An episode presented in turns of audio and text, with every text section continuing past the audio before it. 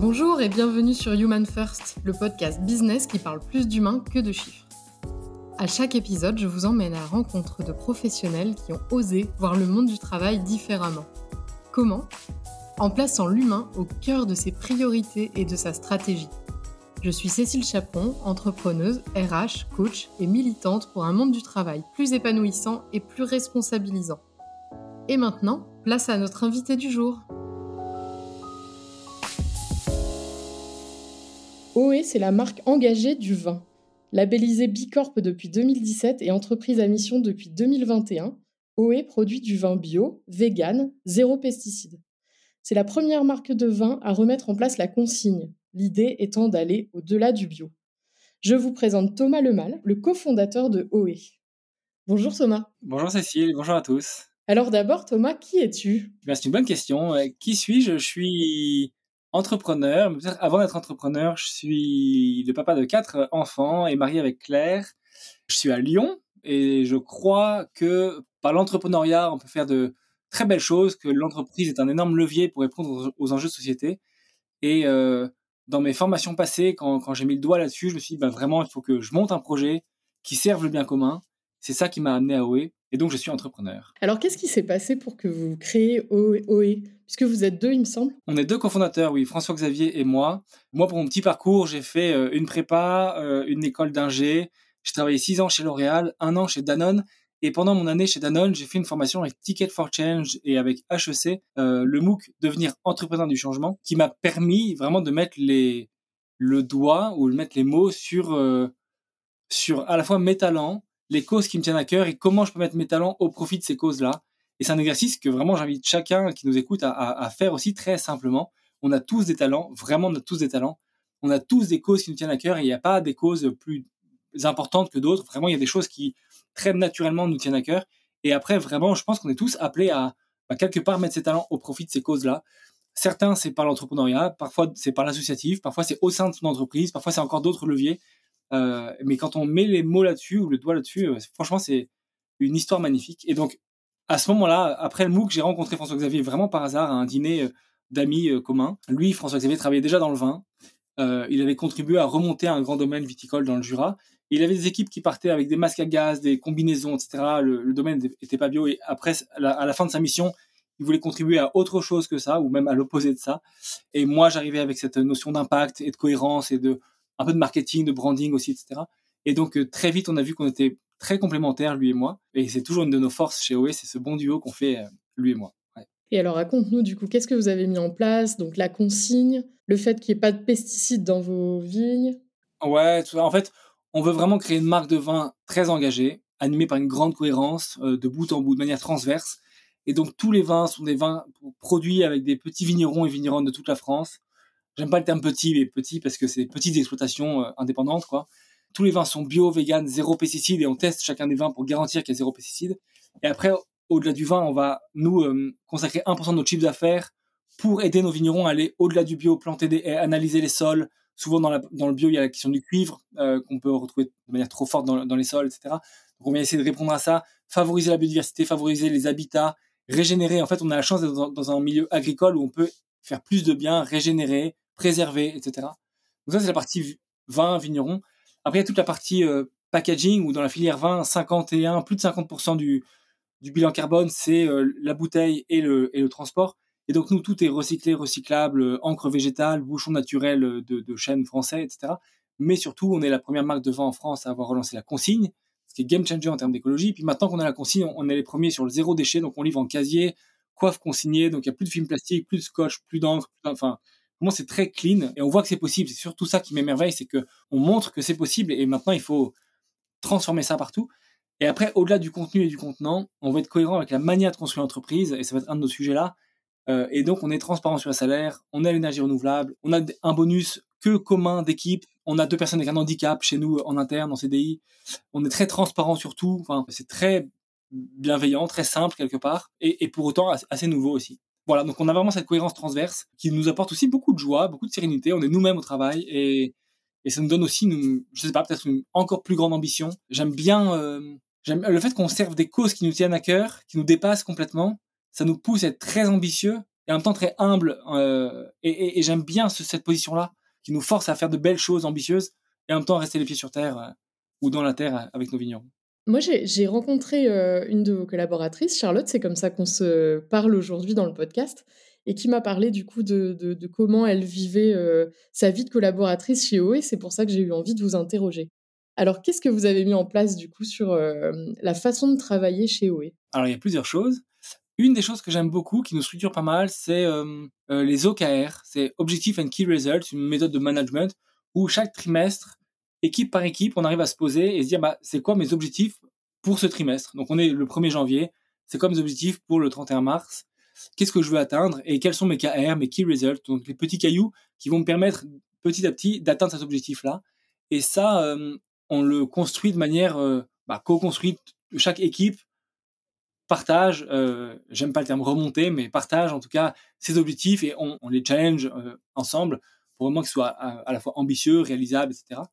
Et après, chaque, chaque semaine, on a un petit outil qui nous permet de les mettre à jour. Chaque mois, on fait une revue de tous ces objectifs et chaque trimestre, eh bien, on fait une grande revue, plus on remet à jour les objectifs pour le trimestre d'après. Donc ça, c'est vraiment un rythme assez simple, mais assez puissant, assez structuré aussi, qui nous permet de bien avancer. Et tout est très partagé, tout le monde a accès à tout, euh, tout le monde voit les objectifs de chacun et, leurs avancements. Et ça, finalement, c'est la façon de manager euh, vos équipes, c'est la façon dont, les gens se managent même eux-mêmes, je dirais. Ouais, exactement, euh, tout à fait. Et du coup, notre position, ma position en moi de cofondateur, c'est pas tant celui d'imposer des objectifs et de fouetter tout le monde pour que ça aille le plus possible. Alors, je caricature un petit peu, mais vraiment, c'est plutôt d'animer ce, ces thèmes-là, confronter pour que vraiment les, objectifs soient bien finement installés, on va dire, et après faire le maximum pour que l'équipe ait la visibilité possible, les, les, les outils possibles, le, le, le, financier nécessaire pour euh, réaliser ces objectifs-là.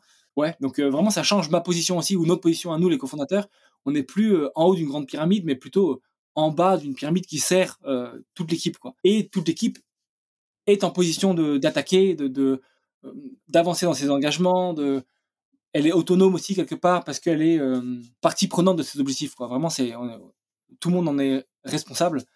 Euh, ça, c'est vraiment un, très bon point. Autre chose qui nous structure pas mal, c'est euh, des one-one qu'on fait chaque semaine ou deux fois ou plus que deux semaines, quoi, deux fois par mois. Et ça, j'aime vraiment bien parce que donc chaque manager manager a ce temps et on sait qu'on a un temps dédié dans la semaine ou dans le mois pour répondre à ces questions qui sont pas forcément urgentes. Si il y a une urgence, on s'écrit, on répond, il n'y a pas de problème mais on sait qu'on a un temps dédié, posé ensemble, où on peut se dire les choses, ce qui va bien, ce qui va moins bien, euh, voilà les sujets un peu clés, etc. Revoir ça. Alors c'est pas du tout du contrôle, c'est pas du tout ça, c'est plutôt avoir un temps où on est disponible, on est vraiment là, euh, le temps est préparé, l'un comme l'autre, on peut apporter des sujets qu'on sait qu'on va balayer.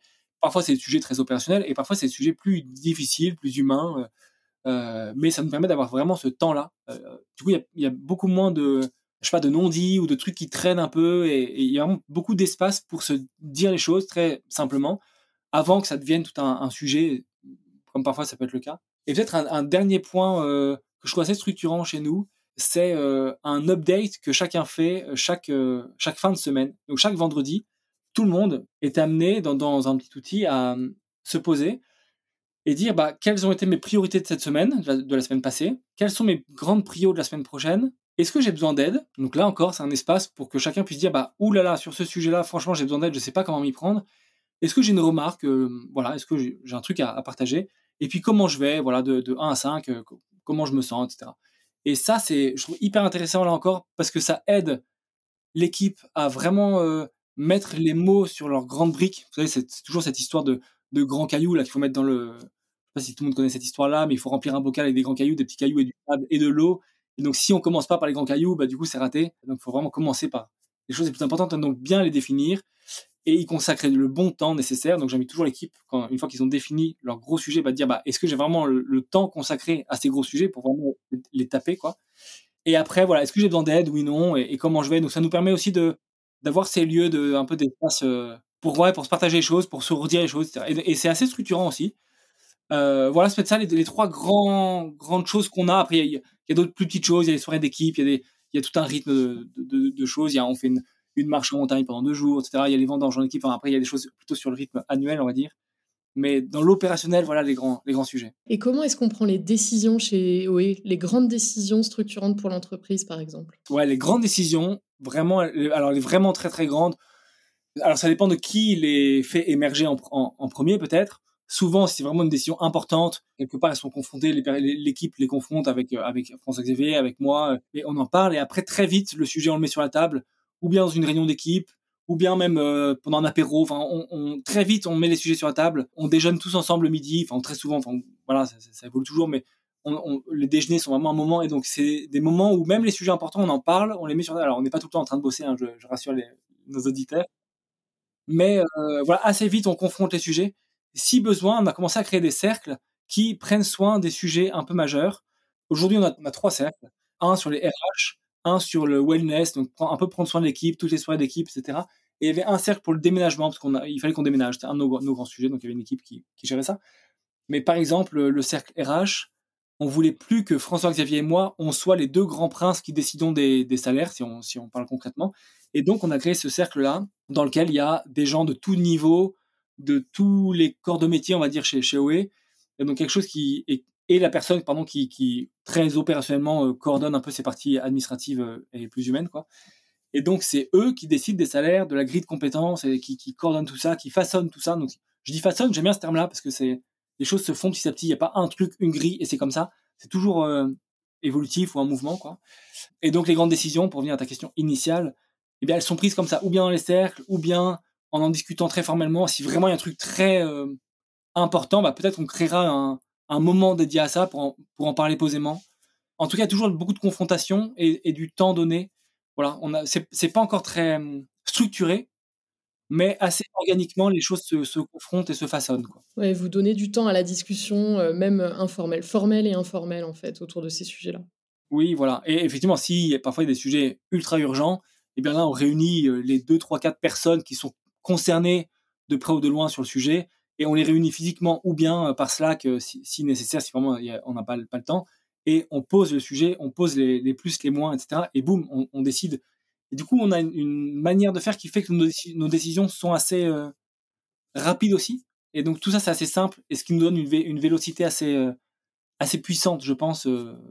voilà, même si j'ai pas de comparable non plus, quand, euh, quand j'ai rencontré Charlotte, elle m'a dit euh, chez OE, on a une culture d'entreprise qui est très forte. Et elle m'a dit d'ailleurs, on en parle de cette culture d'entreprise. Ça, ça m'a intéressé. Alors, comment vous en parlez? Comment ça se passe de parler de notre culture d'entreprise? Bah, Une chose, c'est qu'on a commencé à écrire un culture book où on écrit ce qui nous a bah, façonné, encore une fois, ce qui nous a créé, ce qui, un peu les grands moments, des choses voilà, qui nous parlent, des choses qui font partie de notre culture, de notre ADN, de notre manière de faire ça peut être des mots, ça peut être une attitude, ça peut être un, une posture. Voilà, donc tout ça, on essaie de l'écrire.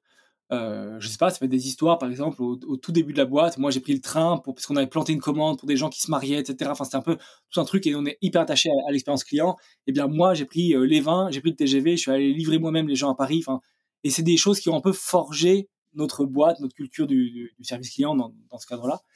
Voilà, donc il y a différentes choses, il y a des vidéos, il y a des, textes, des livres qu'on lit et tous les nouveaux arrivants, eh bien, on a un point culture avec eux. On dit un peu pourquoi on est là, qu'est-ce qui nous réunit, qu'est-ce qu'on veut vivre avec OE. On dit les points même de, ouais, on revient sur l'histoire, on revient sur des choses, euh, l'histoire de nous les cofondateurs, mais aussi de, l'équipe, de l'équipe initiale, de, des gens qui sont partis. Enfin, il y a dans ce culture book, il y a des photos de d'avant, etc. Et après, euh, on essaie de travailler cette culture-là, de la nourrir. On sait qu'est-ce qui fait qu'elle est telle qu'elle est. Et donc ça, on a un budget même culture pour le, le travailler. Donc euh, avec ce budget, ben, on achète des vêtements, on, part à, l'aventure ici et là, on paye nos soirées d'équipe, on, je sais pas, on, essaie de vivre ces, moments-là et prendre soin de ces moments-là aussi. Il y a beaucoup de, temps ensemble qui font que cette culture est ce qu'elle est, quoi. Il est à destination de, tout le monde, du, coup, le Culture Book. Il n'est pas juste euh, pour les nouveaux arrivants. Bah, tout le monde y a accès, toute l'équipe y a accès. Après, il n'est pas encore public, public au grand public. Euh, mais j'aimerais bien, pour être franc, j'aimerais bien qu'on arrive à consacrer plus de temps à ce Culture Book et le pousser aussi loin qu'on aurait aimé et là le rendre public parce que je trouve ça même intéressant. Euh, ouais, c'est même sympa, enfin, de voir l'évolution de la boîte. Maintenant, on a 7 ans, donc euh, on a un peu de bouteille, sans jeu de mots. Et donc, euh, ouais, je trouve ça intéressant. Voilà. Après, et, c'est vraiment culture book où on continue à écrire dedans, avec des, intuitions, des choses. Bon, il y a des choses où je remarque qu'on le vit depuis, depuis le début, et en fait, c'est que maintenant que je mets les mots dessus, et donc j'essaie de, de, bien le dire, etc. Enfin, euh, ouais, les choses, elles émergent aussi comme ça. Donc ça, on essaie de, de le préserver, sachant qu'on ne veut pas que tout soit figé, c'est pas du tout le but. Mais le but, c'est plutôt que de montrer euh, qu'est-ce qui nous anime. Donc, c'est plutôt le mettre les mots sur le mouvement concret, quoi. C'est plus ça. Est-ce que le fait que vous soyez Bicorp et entreprise à mission, donc d'abord Bicorp et ensuite entreprise à mission, est-ce que, à ton sens, c'est quelque chose qui contribue à l'engagement des collaborateurs? À 100% oui, très clairement. Je dirais pour plusieurs raisons. Bah, Bicorp et entreprise à mission, l'idée c'est vraiment un mouvement. Et donc, c'est pas du tout une case à cocher et puis tu l'as et, terminé, c'est OK.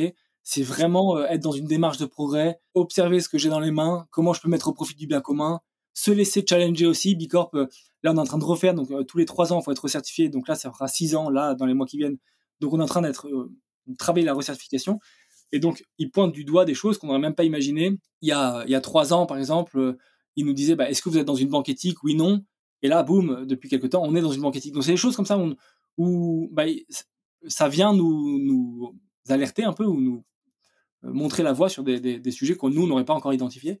Et ce que j'aime bien aussi, c'est que toute l'équipe est concernée. Euh, on n'a pas une personne à mi-temps au cinquième étage qui, gère ça, mais tout le monde y contribue. Et là, très concrètement, tout le questionnaire Bicorp qui est assez fastidieux, eh bien, on l'a divisé en sous-parties et toute l'équipe vraiment se réunit pour euh, bah, répondre aux questions, euh, trouver les justificatifs, etc. Donc tout le monde y contribue. Et, comme sur nos engagements, tout le monde y contribue. C'est-à-dire que les commerciaux, bah, ils vendent le vin, mais ils vendent la consigne, ils vendent le zéro déchet, ils vendent encore d'autres sujets. Quand on a des bons partenariats qui fonctionnent, bah, on, leur propose à nos partenaires de passer Bicorp Est-ce que nous, on peut pas les aider à mettre le pied à l'étrier? On leur propose de faire une fresque du climat chez eux et, comment est-ce que nous, on peut les aider? Enfin, voilà, on veut utiliser ce qu'on a euh, ou la relation commerciale, dans cet exemple-là, pour la sublimer peut-être ou, la convertir en, positif et, tirer tout notre écosystème vers le, haut. Quand on voit notre baseline, c'est le bien par le bon, c'est utiliser les bons vins pour faire le bien. Donc là, c'est vraiment cet exemple-là. C'est valable pour les commerciaux, c'est valable pour l'équipe logistique qui concrètement fait les cartons tous les jours mais aussi travaille à fond le zéro déchet, euh, travaille euh, le, bilan carbone euh, et, tous ces sujets-là. Donc vraiment tout le monde y contribue. Là, on a une personne qui vient pour les finances bientôt. Bah, un des sujets, il n'est pas encore au courant, mais un des sujets qu'on a en tête pour lui, c'est cette finance éthique. Qu'est-ce que ça veut dire? Comment? Est-ce qu'il y a la banque? Est-ce qu'il n'y a pas d'autres sujets? Est-ce qu'on ne peut pas mesurer d'autres sujets que juste l'aspect financier, mais il n'y a pas d'autre chose? Enfin, Voilà, tous ces sujets-là, on essaie de les, de les avancer. Et donc oui, Bicorp et l'entreprise à mission nous aident à fond pour animer ça, euh, objectiver aussi, nous donner un peu des, des goals, des scores, des, comparatifs. Donc à fond, ceux qui nous écoutaient, euh, foncez. En fait, c'est grâce à votre mission d'entreprise que, que, vous prenez vos décisions. C'est-à-dire que c'est ça le filtre de toutes les décisions finalement. Ouais, ouais, tout à fait. Et en fait, à chaque décision qu'on doit prendre, il y a, il y a la question engagement. On se dit, mais vraiment, on, enlève la question d'argent, on enlève les, contraintes physiques, etc. C'est quoi le truc, enfin, c'est quoi la réponse la plus engagée? Ça, vraiment, on essaie de bien l'identifier. Une fois qu'on a identifié ça, on se dit, bah, ok, c'est quoi les contraintes financières, c'est quoi les autres contraintes, c'est quoi les contraintes de temps, enfin qu'est-ce que ça veut dire, est-ce qu'on peut cocher cette case-là, mais aussi les autres, oui, non. Et donc j'aime bien réfléchir comme ça, euh, et c'est ça ouais, qui guide nos qui guide nos choix. Alors parfois il faut faire des choix, euh, je sais pas, un peu différents. J'ai pas d'exemple là en tête, mais mais en tout cas on essaie de bien identifier la réponse écologique ou euh, ou sociale, enfin bref la réponse d'engagement, et, et, de regarder les réponses ou le mouvement qu'on doit prendre au, au regard de, de, du sujet quoi. Ouais.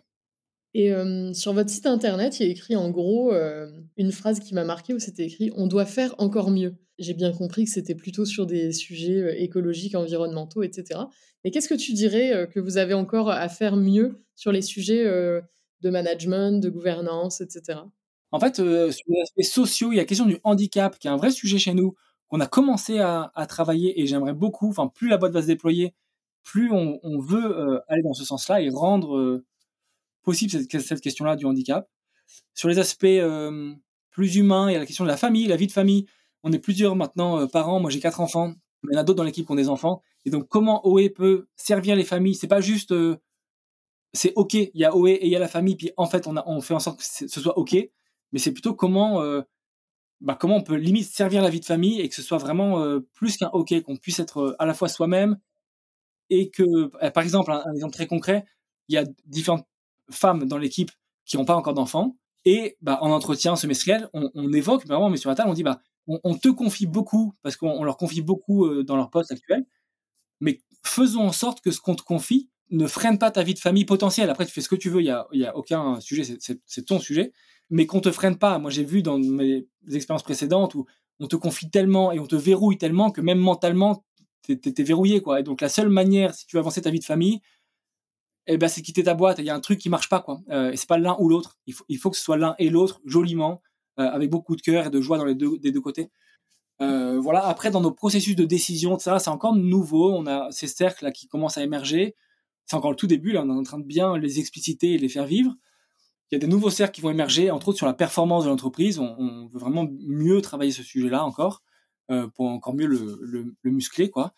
Et donc, je pense que ces cercles-là, il faut vraiment qu'on les rende 100% autonomes parce que quand même, FX et moi, on est toujours là, les deux cofondateurs. On est toujours là, un peu derrière. Et mine de rien, quand il faut trancher, et bien hop, on tranche et c'est vite fait et c'est fait et, le truc avance. Et, et, et c'est pas forcément la bonne démarche. Faut vraiment qu'on arrive à respecter bien le, les cercles et le temps des cercles aussi. Donc il y a toujours la, question du temps qui est au milieu de tout ça, qui est un peu non mesurable et, impalpable. Et pour autant, elle, est toujours au milieu des, décisions, au milieu de l'impact. Il y a toujours cette question du temps qui est, ultra intéressante. Et dans les sujets humains, il y, a, toujours cette question du temps aussi qui est là, qui permet ou pas forcément de, faire la chose sainement. Ouais, voilà. Après, il y a, forcément d'autres leviers mais qu'on n'a pas forcément identifié, etc. Vraiment là-dessus, on a, je pense, beaucoup à faire euh, pour faire mieux. Sur les prises de décision autonomes, il y a le premier épisode, tout premier, du, podcast qui, évoque Infusio. Et cette boîte-là a vachement bossé le sujet de, la, prise de décision partagée. C'est vachement intéressant. Moi, j'aimerais bien avoir un petit exemple concret de. J'adore ton sujet, comment on sert la famille. C'est pas, je sais pas, soit l'un, soit l'autre.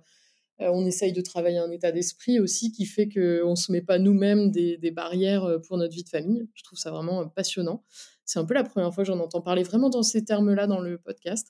Est-ce que tu aurais un exemple concret sur qu'est-ce qui fait que chez OE, c'est plus facile d'avoir une famille que, dans une autre boîte? Ben, Je sais pas, un exemple très concret. Tu vois, typiquement ce matin, ben, justement Charlotte, avec qui euh, je travaille beaucoup, on m'a demandé pour un nouveau podcast euh, ou une soirée, pardon, un talk dans une soirée. Et à chaque fois, je, je, confronte avec Charlotte pour, pour bien valider euh, les, sujets. Et Charlotte me dit, ah bah, regarde bien, c'est le jeudi soir. Et le jeudi, c'est toi qui gères. Euh, enfin, elle sait maintenant que je gère. Alors, Charlotte n'est pas du tout mon assistante, c'est pas du tout le sujet. Mais bref, on est très, euh, on, s'entraide et on s'entremuscle pour bien organiser nos, nos, nos vies, on va dire. Et donc là, elle sait que le jeudi soir, c'est moi qui gère tous les trajets de musique de mes filles, etc. Et donc, euh, elle me dit, bah, donc, t'es pas dispo. Et donc, bah, si tu veux, je te remplace. Et donc, elle prend et tac, tac. Et donc, en fait, comme c'est un sujet qu'on a mis sur la table qui existe, en fait, c'est juste ça, je crois, la, peut-être différence. Comme il existe, on peut en parler très simplement. Et donc, quand l'équipe doit partir euh, plus tôt parce qu'ils doivent aller chercher les enfants à la crèche ou à l'école, en fait, c'est pas un problème, c'est, pas un sujet. Peut-être qu'ils ont commencé plus tôt, peut-être qu'ils rebosseront le soir, peut-être que pas du tout. Mais en fait, c'est un sujet qui existe et donc on n'est pas obligé de se cacher, on n'est pas obligé de, en fait, ça m'a fait tilt il y, a, il quelques temps où j'ai dû venir avec deux de mes filles au travail parce que je sais plus, il y avait une, grève ou, ou, je sais plus trop, ou une prof malade ou je sais plus ce que c'était.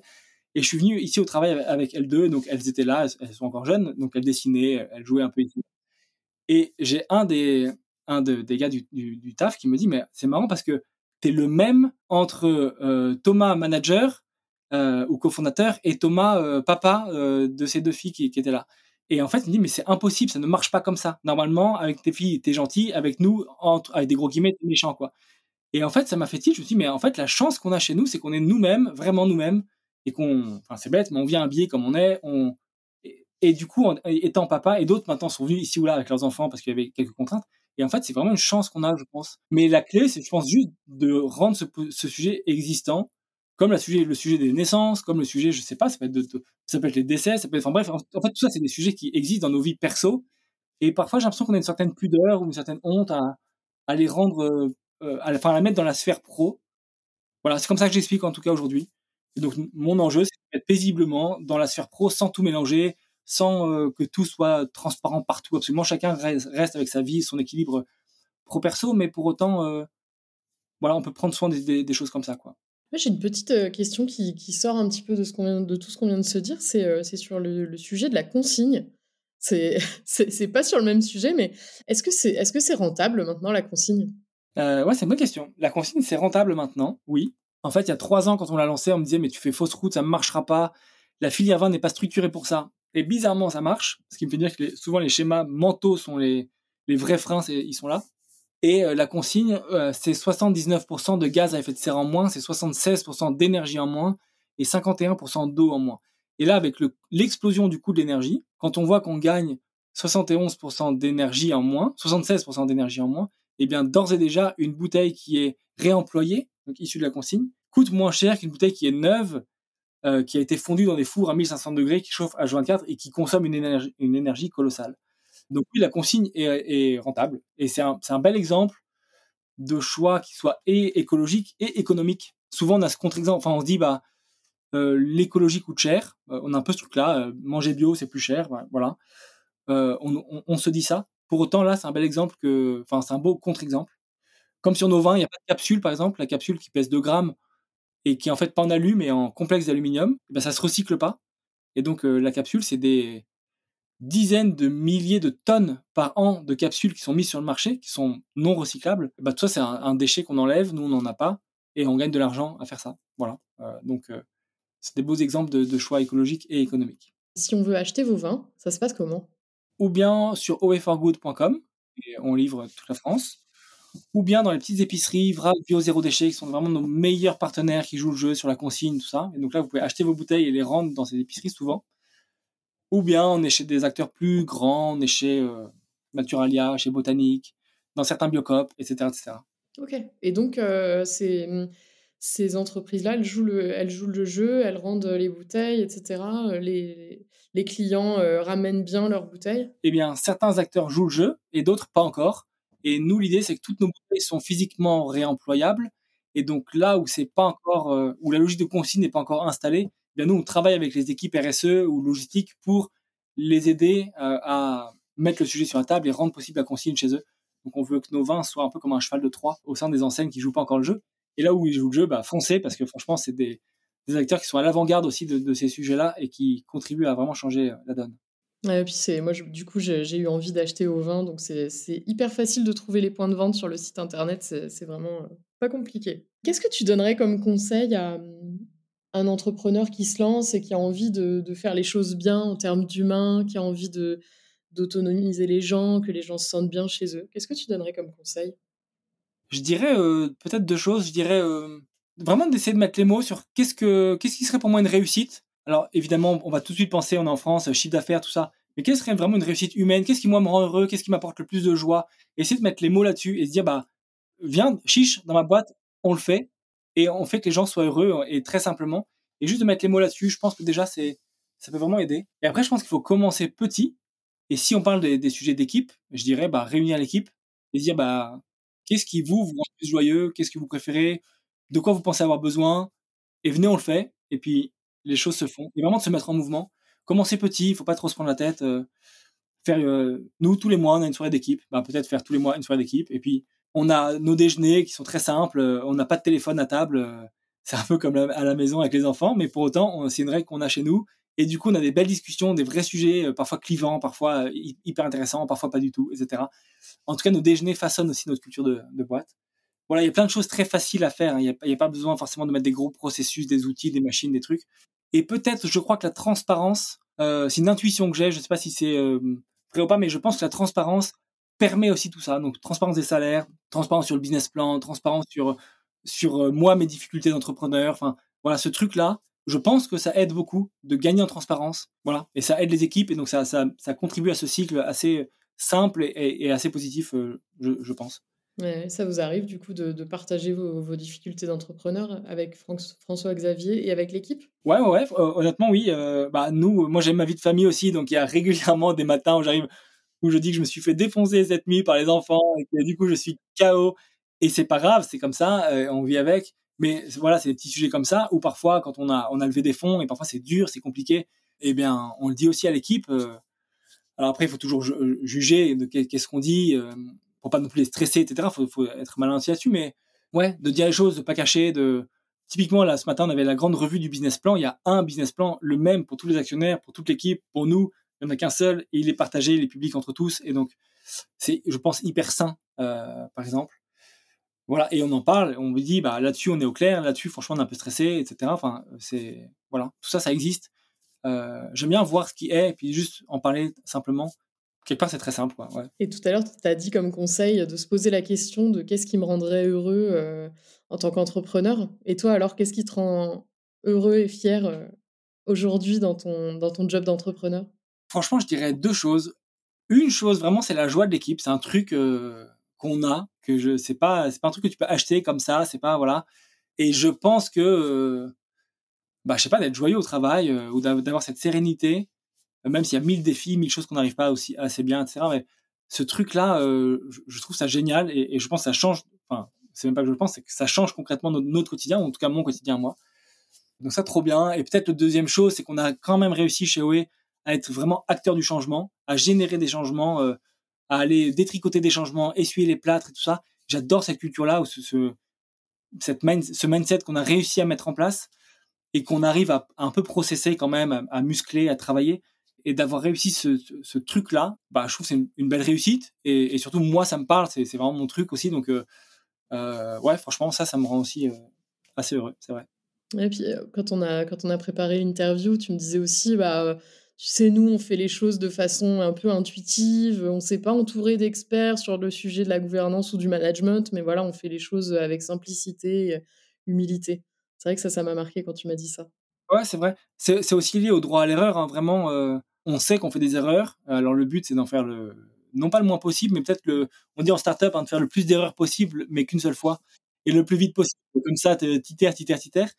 Euh, mais on a le droit à l'erreur dans tous nos entretiens semestriels. On se dit, mais vraiment, est-ce que tu as fait des erreurs ces, six derniers mois? Qu'est-ce que tu en as appris? Pourquoi? Etc. Donc, mettons-nous en, en, difficulté peut-être ou faisons des paris aussi. Euh, et donc, ce droit à l'erreur, il nous permet aussi d'avancer, d'apprendre et on fait des choses. Finalement, on annule, on fait l'inverse et puis on teste, on apprend, on se redit. Là, on a fait une grande réunion ce matin, mais à la fin, j'aurais dit, bah, dites-nous, dites-nous tous qu'est-ce qu'on peut améliorer, comment, qu'est-ce qu'on peut faire de mieux? Ces grandes réunions sont toujours un peu complexes. Et donc vraiment, on est dans cette culture-là de, feedback aussi positif, enfin, positif ou entre guillemets négatif, hein, d'apprentissage en tout cas. Ouais. Et il y a un truc, quelque chose de très organique aussi à ça, euh, de, choses qui avancent, qui, qui, naissent, qui meurent, on, teste, on apprend. Quand c'est dans un but commun, on sait qu'on se bataille tous pour la même chose. C'est tellement plus simple. Vraiment, il y a quelque chose d'assez sain à ça, Peut-être une dernière petite question qu'on n'a pas du tout euh, évoquée. Est-ce que vous avez hum, euh, une façon particulière de faire du recrutement? Comment vous recrutez les, gens qui viennent chez vous? Comment on recrute? Eh bien, déjà, on définit le poste euh, bien clairement. On essaie de voir avec l'équipe actuelle de quel profil, de quelles compétences on a besoin, mais, mais quelle énergie on a besoin aussi quelque part. Et après, très concrètement, on poste l'annonce sur des job desks, enfin des, des sites un peu dédiés. Euh, parfois, on a des entreprises extérieures qui viennent nous aider euh, ponctuellement pour tel ou tel. Et après, vraiment, il y a, toujours ce sujet de impact et de compétences. Et limite, je préfère avoir quelqu'un qui a peut-être un peu moins de compétences, mais qui a une, vision de ce à quoi il veut servir, à quoi il veut mettre ses, talents, enfin au profit de quoi il veut mettre ses talents plutôt. Et si là-dessus on se comprend bien, si je sens que, ou si on sent que le discours il est simple, assez humble aussi quelque part, euh, et assez hargneux quelque part aussi. À mes yeux, les compétences, elles vont suivre. Alors évidemment, c'est toujours plus rassurant d'avoir le gars qui coche toutes les cases des compétences, mais honnêtement, euh, ouais, les compétences, ça s'apprend. Enfin bref, là-dessus, j'ai pas trop de, on n'a pas trop de stress. Voilà, c'est un, peu, c'est un peu flou ce que je dis peut-être, mais euh, c'est un peu ça notre manière de faire.